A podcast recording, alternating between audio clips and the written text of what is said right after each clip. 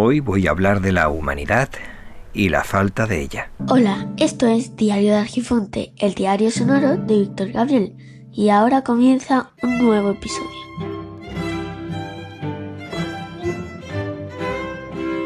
Es posible que recuerdes como una de las primeras noticias de 2024 ha sido la de el primer accidente de Cybertruck en Tesla.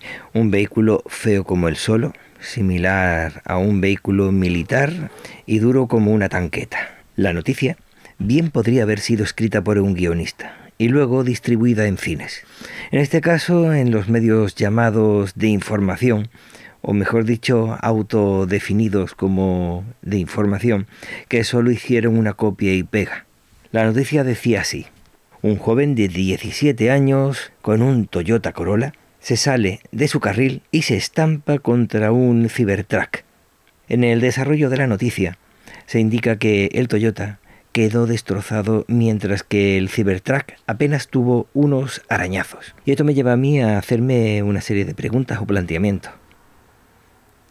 ¿Qué les ha pasado a los conductores, a los ocupantes de haberlo también? Espero que estén bien. No aparece esa información en ninguno de los medios que he podido leer.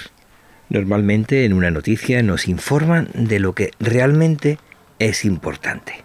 En este caso, parece que lo único importante es que el Cybertruck apenas tiene unos rasguños, mientras que el Toyota Corolla ha quedado destrozado por completo. ¿Eso es lo importante? ¿Realmente eso es lo importante?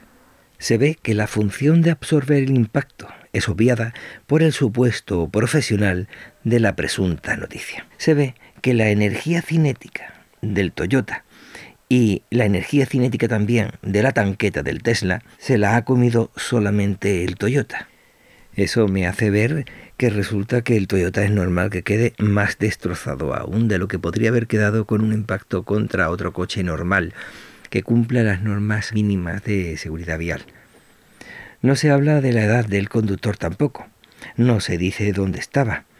Lo mismo se trata de un vehículo autónomo y no tenía conductor, o iba mirando contenido de la red X y no le dio tiempo a reaccionar, a tomar el control de mando. Diario de Argifonte, un diario hecho podcast. Viendo el vídeo del presunto mm, accidente, no comprendo dónde estaba, ni cómo apareció el Toyota, ni qué hacía el conductor, porque no se ve que haya entrado dentro de un carril de una autovía. Y además, siendo tan importante un Cybertruck, o a eso es como nos lo presentan, ¿cómo es posible que la grúa se llevara al Toyota antes que el Cybertruck? ¿O es que no era la imagen ni era el vídeo que nos ponen como si fueran las imágenes de ese accidente? Al menos a mí viendo ese vídeo no me explica absolutamente nada. La edad del conductor parece que se pretende asociar directamente con la inexperiencia, que lleva a perder el control del coche, cosa que no hubiese pasado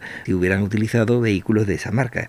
Al menos es la impresión que me da a mí cuando estoy leyendo esa noticia. Y además se presenta de una forma que, bajo mi punto de visión del tema, parece que mientras que se podría ver a un vehículo que representa el pasado en manos de gente inexperta y eso le lleva a tener accidentes, el futuro es seguro y sin embargo no se presenta como que el Toyota está pensado para minimizar los daños físicos y que el Tesla está para minimizar los daños materiales.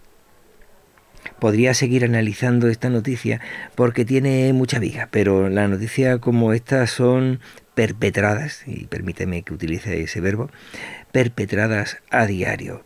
Supuestas noticias cuando no son más que notas de prensa de la empresa, esta o la otra, haciendo juicios de valor encubierto, maliciosos textos con pocos o ningún rigor y donde lo importante es la inhumanidad, la tecnología y los juguetes personales de gente excéntrica. Al menos así es como yo lo he interpretado. Muchísimas gracias por escuchar por dedicarme un poquito de tu tiempo valioso. Cuídate para poder cuidar a los demás. Y recuerda que el tiempo corre, vuela, así que apresúrate despacio. Puedes encontrar las vías de contacto en los comentarios del podcast. Hasta luego.